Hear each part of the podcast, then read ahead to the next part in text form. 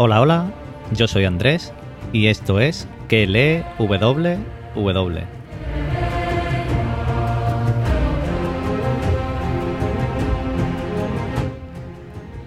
Seguimos con El Caballero Errante, el primero de los cuentos de Dan Egg y las aventuras que nos está haciendo pasar. Y vamos con esta tercera parte. Eh, dejamos a Dan, eh, que estaba a punto de inscribirse, pero no ha podido todavía porque eh, Ser Manfred no se fía de que sea caballero y tiene que acreditar a alguien en su nombre que así lo es. Y él dice que los Dondarion conocían a Ser Arlan y tienen que dar la cara por él para que pueda participar en el torneo de justa. Así dejamos a, a Dank. Así que vamos a ver hoy qué nos cuenta Dank.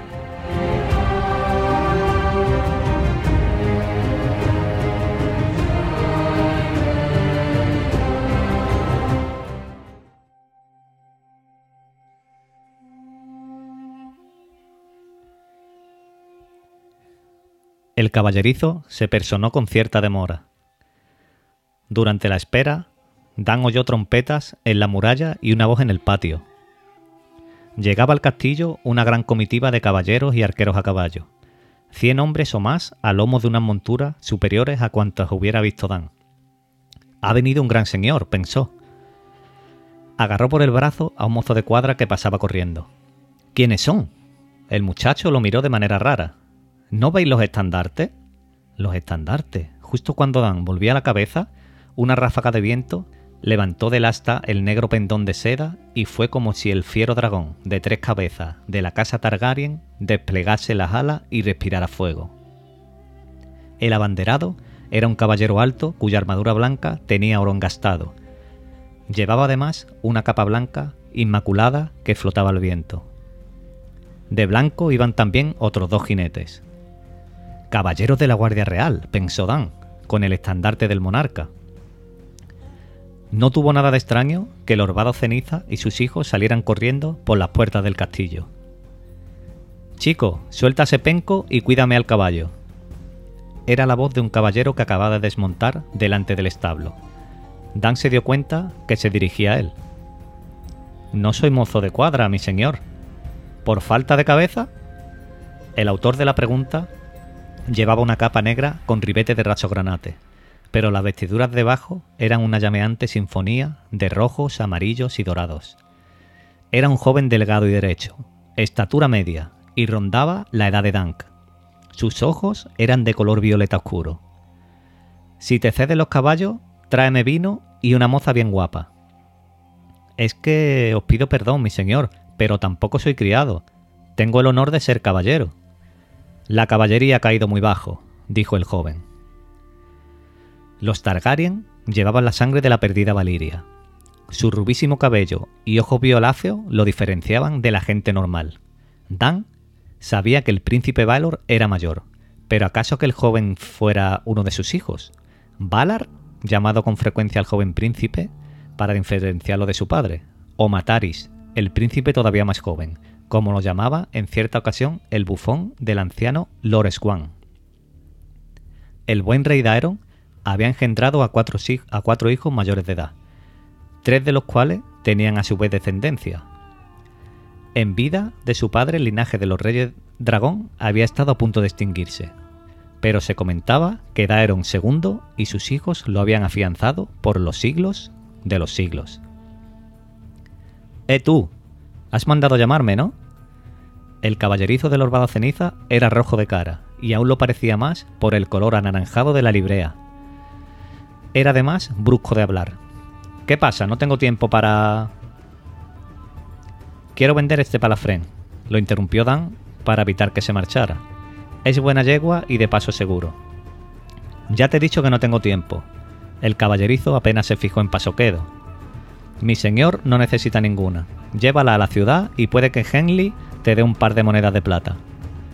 Ya daba media vuelta. Gracias, señor, dijo Dan antes de que se alejara. ¿Decid? ¿Ha venido el rey? El caballerizo se ríe, se rió. No lo quieran los dioses, bastante tenemos con esta invasión de príncipes. ¿Y ahora de dónde saco yo establos para todas estas bestias y forraje? Se marchó, espetando órdenes a sus mozos. Cuando Dan salió del establo, Lorbado Ceniza había entrado con sus huéspedes en el salón, pero en el patio quedaban dos de los caballeros de la Guardia Real. Llevaban armaduras y capas blancas y hablaban con el capitán. Dan se detuvo a su lado. disculpad que me presente, soy Sir Duncan el Alto. Es un placer, Sir Duncan, contestó el mar corpulento. Yo soy Sir Roland, y he aquí a mi hermano de la guardia, Sir Domel. Los siete paladines de la Guardia Real eran los guerreros más temibles de toda la faz de los siete reinos, con la posible excepción del mismísimo príncipe heredero Baelo Rompelanzas. ¿Venís a escribiros al torneo? preguntó Dan con inquietud. No sería decoroso que ajustáramos contra aquellos a, quienes hemos jurado proteger, contestó Ser Domel. El príncipe Valar tiene el honor de ser uno de los paladines de Lady Ashford y dos de sus primos tienen intención de participar. Los demás solo hemos venido como espectadores. Dan, aliviado, agradeció a los caballeros blancos su amabilidad y salió a caballo por la puerta del castillo, antes de que se le ocurriera ser abordado por otro príncipe. Tres infantes, pensó, guiado por Alpalafren, por las calles de Ciudad de Badoceniza. Valar era el hijo mayor del príncipe Baelor, segundo en la línea de sucesión del trono de hierro, Dan, sin embargo, ignoraba hasta qué punto había heredado la mítica destreza de su padre con la lanza y la espada. De los otros príncipes, Targaryen sabía todavía menos. Si me veo en el trance de ajustar contra un príncipe, pensó, ¿cómo reaccionaré? ¿Se me permitirá retar a alguien de tan alta cuna? Antes de conocer las intenciones de Dan, Henley ofreció 300 monedas de plata por Parafren. Dan dijo necesitar 3.000. Después de muchos regateos y reniegos, cerraron un trato por 750 monedas de plata. Dan pensó que salía perdiendo. Al final no hubo más remedio que ceder. El tira y afloja se repitió al decir Dan que la silla no iba incluida en el precio e insistir Henley en lo contrario. Acabaron poniéndose de acuerdo. Henley fue a buscar las monedas, momento que Dan aprovechó para acariciar a la crin de pasoquedo y darle ánimos. Te prometo que si gano, volveré a buscarte. El tratante le dio tres dineros de oro y el resto en plata. Dan mordió una de las monedas de oro y sonrió. Era la primera vez que probaba y tocaba el rubio metal. Aquellas monedas recién recibían el nombre de dragones por llevar acuñado una cara de dragón de tres cabezas de la casa Targaryen. La otra ostentaba la efigie del monarca, Dos de las monedas que le entregó Henley llevaban la del rey Daeron, mientras que la tercera, más antigua, mostraba a otra persona. El nombre estaba impreso debajo del perfil, pero Dan no pudo leerlo. Con el escudo en el brazo y al hombro el saco de la armadura vieja, recorrió a pie las calles soleadas de la ciudad de Badoceniza. Con tantas monedas en la bolsa se sentía raro, entre eufórico y nervioso, el viejo nunca le había confiado más de algunas monedas muy de vez en cuando. La suma que llevaba era suficiente para un año. ¿Y qué haría después de gastarla? se preguntó. ¿Vender a trueno? Era un camino que llevaba a la, mendicidad o al robo. Esta oportunidad no se repetirá, pensó. Tengo que regar el todo por el todo. Cuando salió del agua en la orilla opuesta del Croken, la meridional, la mañana tocaba su fin, y el prado volvía a ser un hervidero. Los vendedores de vino y salchicha no daban abasto. Había un hombre con un oso maestrado que bailaba el son que le marcaba un cantante. Los juglares ejecutaban sus malabarismos y las marionetistas aceptaban los últimos mandobles de una batalla. Dan se detuvo a presenciar la muerte del dragón de madera, cuando el caballero articulado le cortó la cabeza, de la que brotó serrín rojo. Dan rió y arrojó dos monedas de cobre a la muchacha, una es por la noche pasada, dijo. La joven las cogió al vuelo y sonrió a Dan, con una dulzura desconocida. ¿Me sonríe a mí o a las monedas? Dan nunca había estado con chicas y le ponía nervioso. Tres años antes, el viejo le había dicho que era el momento de llevarlo a un burdel y convertirlo en hombre. Lo había anunciado en una noche de borrachera y al serenarse ya no se acordaba. Dan era demasiado vergonzoso para recordárselo, no estaba muy seguro de desear los favores de una prostituta. Al menos quería que le tuviera más cariño a él que a su dinero. ¿Queréis que nos tomemos un cuerno de cerveza? preguntó a la titiritera, que estaba metiéndose ring en el dragón. ¿O una salchicha? Os lo agradezco, señor, pero tenemos otra función. Dan se sintió estúpido, pero no dejó de apreciar la manera de correr de la muchacha. Guapa moza, pensó, y alta. Para besar a esta no me hará falta ponerme de rodillas. Besar sí sabía, se lo había enseñado un año atrás la moza de una taberna de Lannisport, pero era tan baja que para llegar a los labios de Dan había tenido que sentarse en una mesa. El recuerdo hizo que le ardieran las orejas. Los carpinteros del Orbado Ceniza encalaban las barreras de madera que separaban al público de los ajustadores. Dan se entretuvo en observarlos. Se trazarían cinco pasillos de norte a sur, para que no le diera el sol en los ojos a ningún caballero. En el lado este se había erigido una tribuna de tres filas, con todo naranja para proteger a los nobles de la lluvia y el sol. El centro de la plataforma soportaba cuatro sillas de respaldo alto para el orbado ceniza, la hermosa zagala y los tres príncipes. En el margen había un poste con un escudo colgando, donde probaban sus lanzas diez o doce caballeros. Dan vio llegar el turno de la bestia de Bracken, seguida a su vez por los caron de las marcas. Tienen los dos mejores monturas que yo, pensó con inquietud. Los demás ajustadores estaban repartidos por todo el prado y se entrenaban a pie con espadas de madera. Dan observó el enfrentamiento entre un joven bajo y fornido y un musculoso caballero cuya rapidez y agilidad parecían dignas de un gato montés.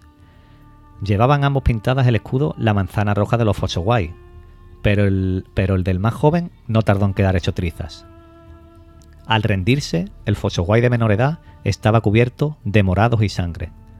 El otro, fresco al parecer como una rosa, se levantó la visera, miró alrededor, reparó en Dan y dijo Vos, sí, vos, el grandullón. ¿Lo que lleváis es una espada?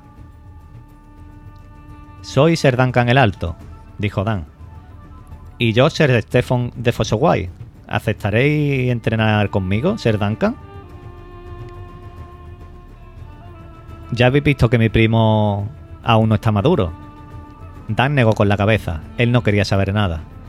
Mil gracias, señor, pero debo ocuparme de ciertos asuntos. Ser Stefan le dirigió una mirada burlona. Dan se alejó con la cara roja. Los caballeros como Ser Stefan poseían el don de reconocer la debilidad de un contrincante a simple vista. Dan era fuerte y rápido, y tenía la ventaja del peso y la estatura. Shela Arlan había puesto todo su empeño en educarlo, pero no era el mejor de los maestros, ya que ni de joven había pertenecido a la élite de los caballeros. Ser Duncan, el menor de los Fossoway se apresuró a alcanzarlo. Me llamo Raymond Fossoway. Encantado. ¿Participaréis los dos en el torneo? Él sí, pero yo soy un simple escudero. Mi primo ha prometido armarme caballero, pero insiste en que todavía me falta madurez. Si este solo es un escudero, pensó Dan, ¿qué derecho tengo yo a la caballería? A cada paso que daba Dan era consciente de que podía perderlo todo en un tris, hasta la regla del torneo jugaban contra él. Los torneos podían ajustarse a decenas de modalidades, al capricho del señor que los organizase. Algunos imitaban batallas entre equipos de caballeros. Otros consistían en una lucha de todos contra todos, donde la gloria recaía en el último que quedara de pie. Cuando se elegía la modalidad de combate individual, los emparejamientos podían decidirse por sorteo o al albedrío del maestro de justa. Lorbado Ceniza había convocado el torneo para celebrar el decimotercer aniversario de su hija. La bella Zagala estaría sentada al lado de su padre, como reina del amor y la belleza. La defenderían cinco paladines, cada uno con una prenda suya. Los demás participantes tendrían que retarlos, pero aquel que venciera a uno de los cinco ocuparía su lugar y se convertiría a su vez en paladín hasta ser vencido por otro. Dan miró fijamente el terreno de justas y las sillas vacías de la tribuna, evaluando sus posibilidades. Solo necesitaba una victoria. Podría presumir entonces de haber figurado entre los paladines del Prado de Badoceniza. El viejo nunca había sido paladín. Si los dioses son benévolos, pensó Dan. Egg había trabajado duro en el campamento. ¿Habéis conseguido un buen precio por el caballo? preguntó el niño. ¿Cómo sabéis que lo he vendido? Salisteis a caballo y volvéis a pie. No es muy complicado. Me han pagado lo suficiente para esto. Dan sacó su armadura nueva para enseñársela. Si pretendes llegar a caballero, tendrás que aprender a diferenciar el buen acero del malo. Fíjate en este, es de calidad. Cada anillo cuelga de otros dos. Protege más que la simple. Y mira el yelmo. Pate lo ha hecho de punta redonda. ¿Ves la curva? Desvía las espadas. Si fuera plano, podría hacer un corte. Dan se colocó el yelmo en la cabeza. ¿Cómo me queda? No hay visera, señaló Egg. Las viseras son vulnerables. Se lo había dicho Pate. Si supiera la cantidad de caballeros que han recibido un flechazo en el ojo al levantarla para respirar. Tampoco hay cimera, dijo Egg. No tiene ningún adorno. Dan se levantó el yelmo. A la gente como yo no nos hace falta. ¿Te has fijado en cómo brilla el acero? Que lo siga haciendo va a hacer cosa tuya. Has hecho un buen trabajo, Egg. Mañana por la mañana iremos juntos al Prado, para echar un vistazo al terreno de justa. Compraremos avena para los caballos y para nosotros pan recién hecho. Tampoco estaría mal un poco de queso. He visto un puesto donde vendían uno bastante bueno. No tendré que ir al castillo, ¿verdad? ¿Por qué no? Yo tengo la esperanza de vivir en uno algún día. El niño no hizo ningún comentario. Quizá tenga miedo de entrar en la muralla de un señor, pensó Dan. Sería normal. Ya se le pasará. Siguió mirando su armadura y preguntándose cuánto tiempo la llevaría. Delgado y con la cara de pocos amigos, Sir Manfred, el relámpago morado de la casa Dondarrion, esperaba Dan. Ser Arlan sirvió a vuestro padre, dijo con una rodilla en el suelo. Ser Manfred frunció el entrecejo. No, no lo conozco, ni a ti tampoco, muchacho. Dan le enseñó el escudo del viejo. Su emblema, el cáliz con las alas. Mi padre, mi padre fue a las montañas con 80 caballeros y unos 4.000 soldados de pie. No puedes pedirme que lo recuerde a todo, ni a sus emblemas. No digo que no estuviera con nosotros, pero Sir Manfred se encogió de hombros. Por unos instantes, Dan enmudeció. El viejo fue herido por servir a vuestro padre, pensó. ¿Cómo es posible que lo hayáis olvidado? Solo me dejarán participar si responde por mí un noble o un caballero. ¿Y qué me importa a mí eso? dijo Sir Manfred. Ya te he concedido demasiado tiempo. Volver al castillo sin Ser Manfred equivalía al desastre. Dan miró el relámpago morado que llevaba Ser Manfred en su gonela de lana negra y dijo: Me acuerdo de cuando vuestro padre contó a sus hombres el origen del emblema de vuestra familia una noche de tormenta, cuando el primero de vuestro linaje llevaba un mensaje por la marca de Dorne. Su caballo, muerto de un flechazo, se desplomó bajo él. Entonces salieron de la oscuridad dos dornos. En su caída, vuestro antepasado había roto la espada. Justo cuando sus enemigos se disponían a batirlo, cayó un relámpago de las alturas. Su color era púrpura encendido y golpeó de lleno el acero de las armaduras de los dornos, muertos al instante. Gracias al mensaje el rey de las tormentas obtuvo la victoria sobre Dorne. Fue este el primer Lord Dondarrion. Escogió por armas un relámpago bifurcado de color morado sobre campo de sable salpicado de estrellas. Muy errado iba Dan si pretendía impresionar a Ser Manfred con la historia. No hay mozo de cuadras al servicio de mi padre que en un momento u otro no oiga contar la historia. El hecho de saberla no os convierte en caballero. Marchaos. Dan regresó al castillo de Badoceniza con un gran peso en el corazón. ¿Qué decirle a Plumer? Para ser aceptado en el torneo. No encontró al mayordomo en la sala de la torre. Le dijo un guarda que quizá estuviese en la gran sala. ¿Lo espero aquí? preguntó Dan. ¿Cuánto tardará? ¿Qué sé yo? Haced lo que os parezca. El salón no era tan grande como indicaba su nombre, pero Vado Ceniza era un castillo pequeño. Dan entró por una puerta lateral y reconoció al mayordomo de inmediato.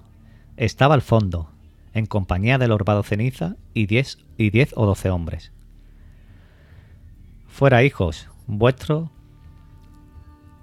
Fueran hijos vuestros, no lo tomamos a tan a dijo alguien con enojo al acercarse Dan.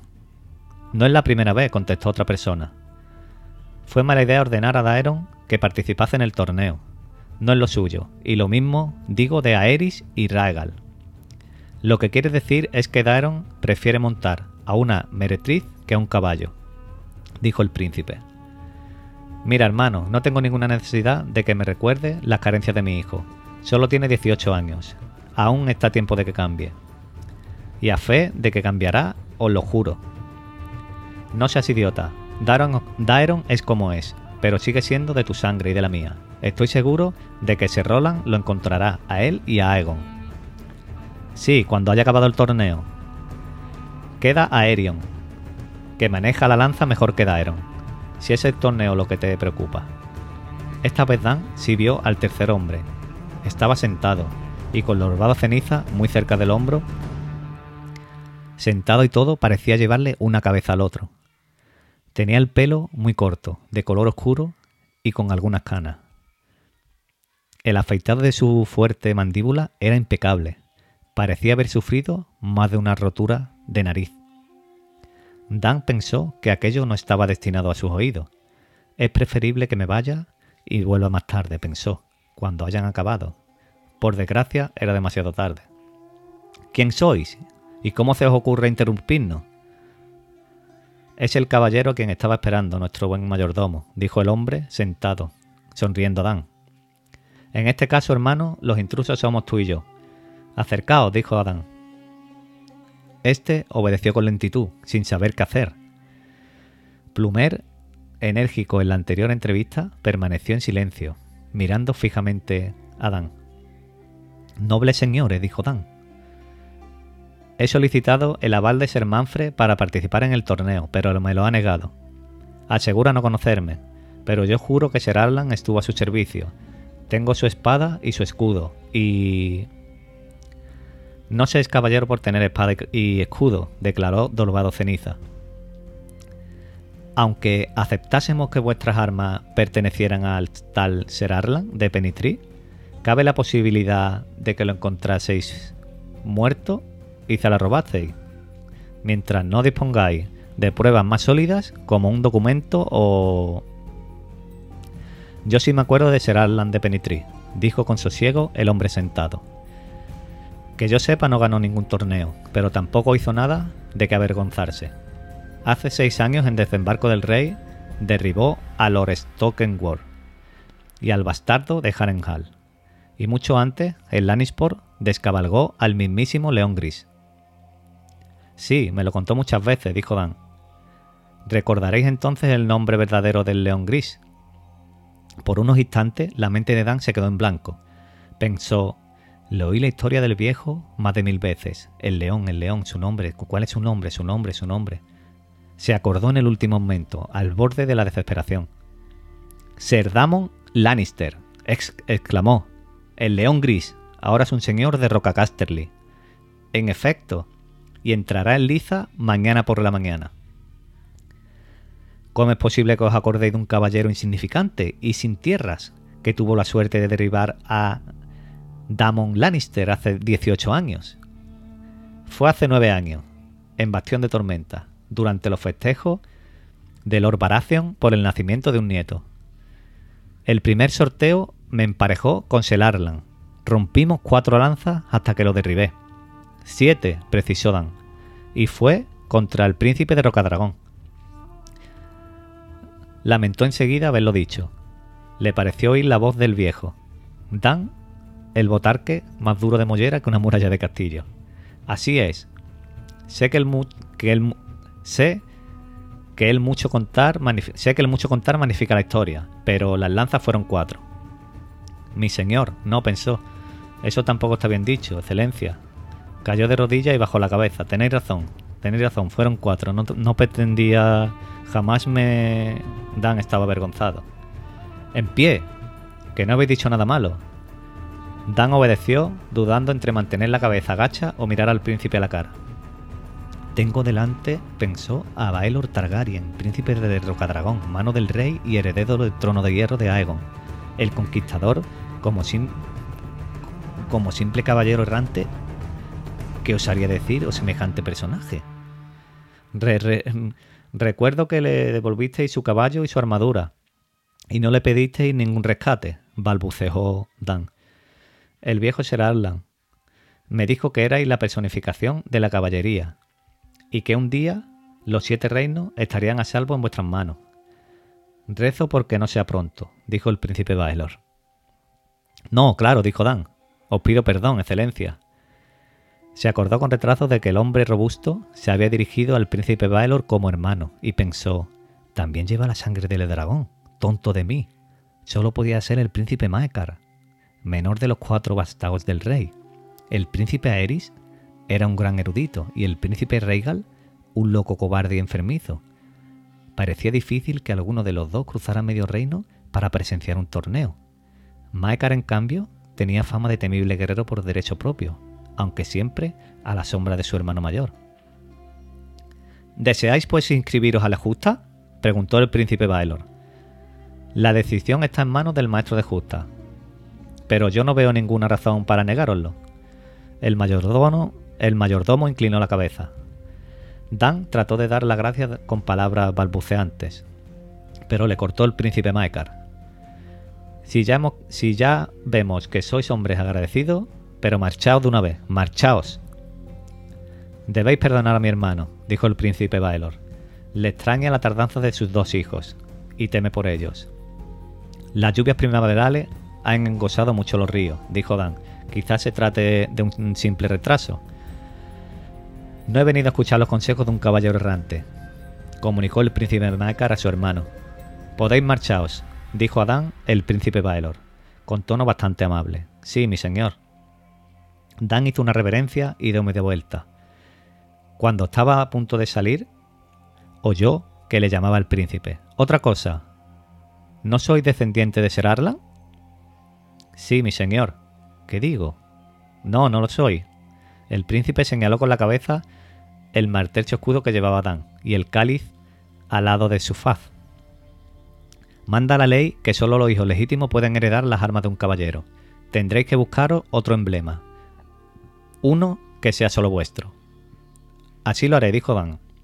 De nuevo muchas gracias, excelencia. Os aseguro que combatiré con valentía. Los marchantes de vino y salchicha estaban cochinados ganancias rápidas, y las meretrices. Las había bastante guapas, sobre todo una pelirroja. Dan no pudo evitar la mirarle los pechos, que se bamboleaban bajo la tela suelta del vestido se acordó de las monedas que llevaba en la bolsa y pensó, si quisiera podría tenerla para mí. Le gustaría mucho el tintineo de mis monedas.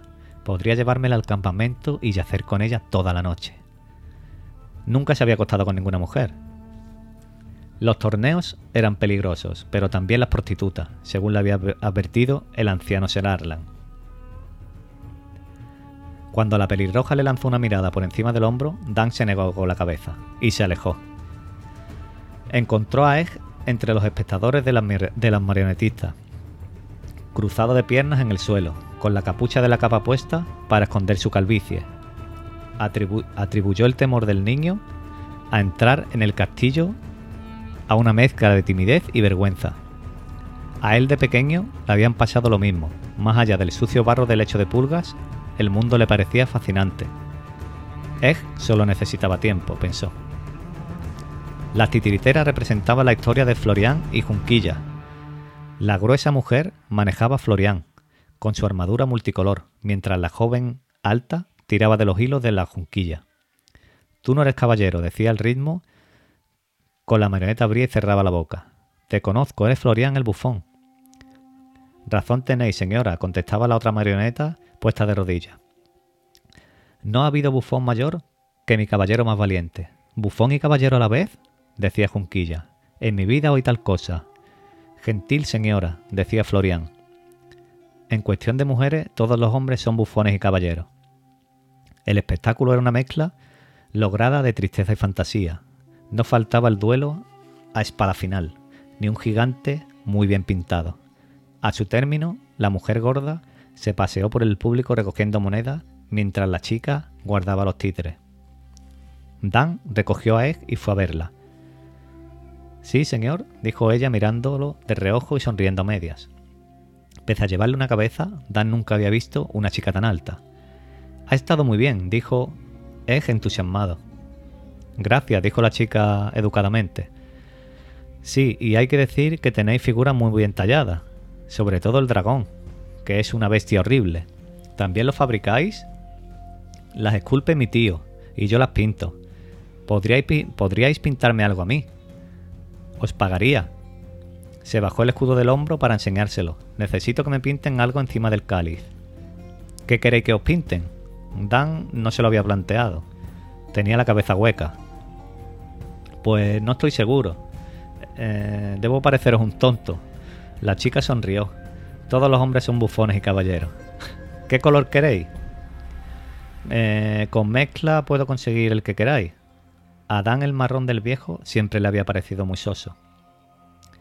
Un olmo, dijo Egg. Un olmo grande como el del río, con el tronco marrón y las ramas verdes. Sí, dijo Dan. No estaría mal, un olmo, pero con una estrella fugaz encima. ¿Podríais? Dadme el escudo y os la pintaré. Esta misma noche. Mañana por la mañana la tendréis.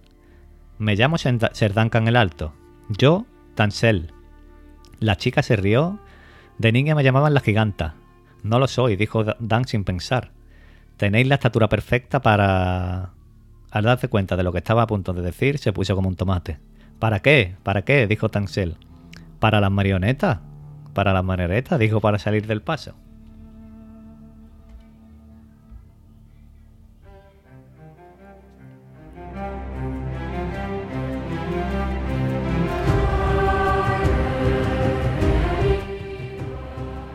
Bueno, hasta aquí esta tercera parte del Caballero Errante. Eh, la semana que viene lo terminamos, este primer cuento. Tenemos ya a Sir inscrito, dispuesto a, a ganar y le deja el escudo a esta marionetista para que le haga el emblema y a ver qué es lo que, qué es lo que le hace. Espero que os haya gustado, os haya entretenido y nada más. Os espero el próximo día y hasta el lunes. Adiós.